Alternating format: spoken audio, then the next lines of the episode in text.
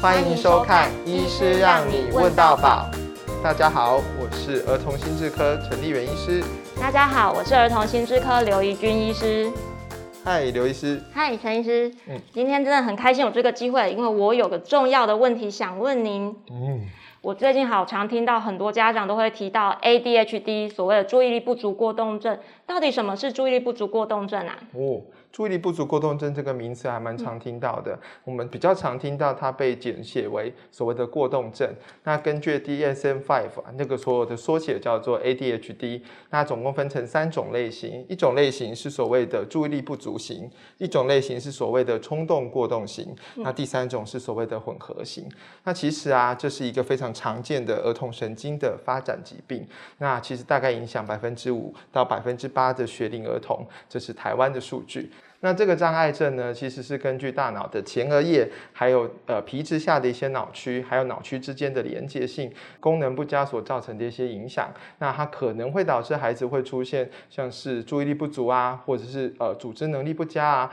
冲动啊、过动啊、情绪跟行为上面都有可能出现一些失调的状况。通常在学校的时候会影响孩子，影响到非常多的层面，从他的学习成果，从他的人际互动等等，都有可能会受到影响，会影响层面。是非常的大的，是的，所以我们可以知道，其实 ADHD 它是一个大脑生理的疾病，那它影响的层面也相当的广泛，就需要我们临床高度的关注。嗯哼，那其实有很多家长问我啊，他是问我说，诶，ADHD 这个名字过去好像很少听到，诶，那它到底算不算是一种文明病啊？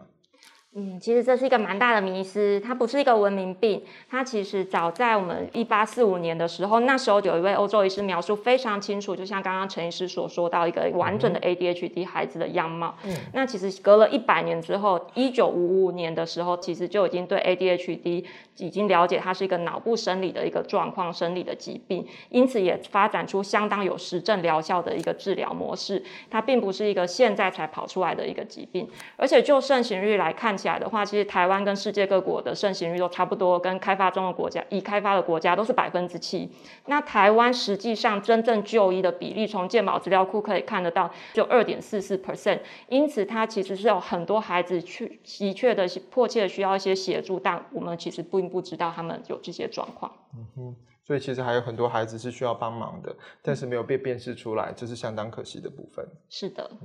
陈医师，我还有一个问题，嗯，其实家长很常在诊间问我说，哎，孩子到底是正常发展当中的好动，还是他是过动呢？是这个问题，尤其很容易出现在小男生身上。爸爸常常会问我这个问题，说他就是很一个很活泼好动的孩子，那要怎么区辨他到底是不是过动症？那其实所谓的 ADHD 啊，它是有个很明确的判断准则的。通常症状会出现在十二岁之前，那会出现很多种，包括可能注意力不足，然后冲动过动的一些症状，都有可能会在十二岁之前就出现。那出现之后呢，这些症状通常会出现在两个以上的情境。举例来说，可能会出现在学校，然后再出现在家里，或者出现在安亲班这些场合，就是所谓会听到医师说会有个跨情境的一致性。这样子，如果又搭配上这些症状已经影响了孩子的所谓的社会功能，或是所谓的学习功能的时候，那就很有可能是所谓的 ADHD 注意力不足过动症了。这个时候啊，你可以透过专业医师的协助，还有一些测验，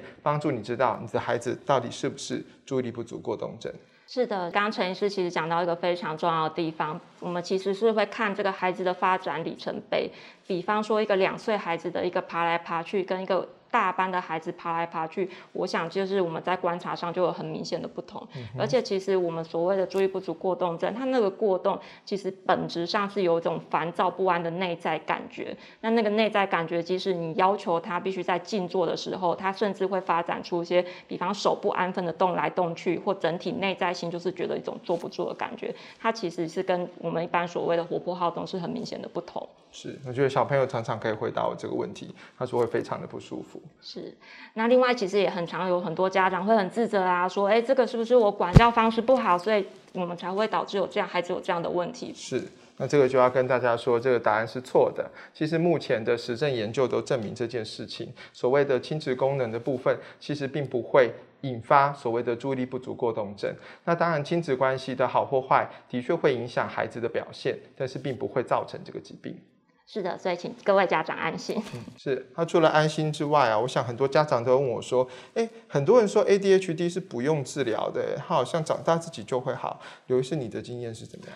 哦，其实这一个就是一个，我觉得真的是一个蛮重要的问题。我们一般来说，如果 ADHD 的孩子你不去治疗他，大概有百分之八十五他的症状会持续到青少年，那有高达百分之六十会持续到成人。因此说，会好的自己好的比例真的不高，而且。我们到底要不要冒这个风险？就是我就赌赌看，我会不会是那个很幸运的，就是百分之十五在青少年自己缓解的？我要不要去赌看看？我有时候觉得孩子的成长过程啊，他就是一条时间的轴过去，过去了他不会再回来。那如果他在这个在这个应该学习一个人格成长的过程当中，他总是因为自己的不小心出错，不小心就是冒犯到别人，或者是因为一些冲动的一些问题，造成老师或周遭同学对他的误会，这个其实影响他的自尊议题非常大，也就是回应到其实刚刚陈医师有提到的，我们甚至可以知道从目前的。临床数据可以看起来，如果一个没有治疗好的注意不足过动症，它最常见直接影响当然是学习状况，但其实它非常高的比例，它会合并一些对立反抗行为、忧郁跟焦虑的行为。而且其实台湾有一个蛮有名的研究，其实可以看得出来，注意不足过动症孩子，他其实在他成长过程当中，他的自杀意念比例也是比较高的。嗯，我觉得这个我还蛮常听到的。那些孩子在门诊都会跟我说，他们总是都不了解我，或是总是都误解我。那每次发生什么事？事情都不愿意听我说，所以我注意到这些孩子的自尊其实是蛮脆弱的。那又因为他的脑部特质关系，常常会犯错，所以他就会常常被家长误解、被师长误解，甚至被同学讨厌。那就会引发延伸后续的一些问题，甚至有自杀的问题。看了实在是相当的难过。没错，所以其实 ADHD 是一个我们很需要重视的一个问题，它很需要我们家长、医疗跟。校园这三方能够共同合作，可这一来可以让孩子其实，在成长过程当中避免掉一些不必要的误会，被贴标签这个不适的过程，而且更重要的是，就是这是一个可以共创孩子一个健全发展的童年。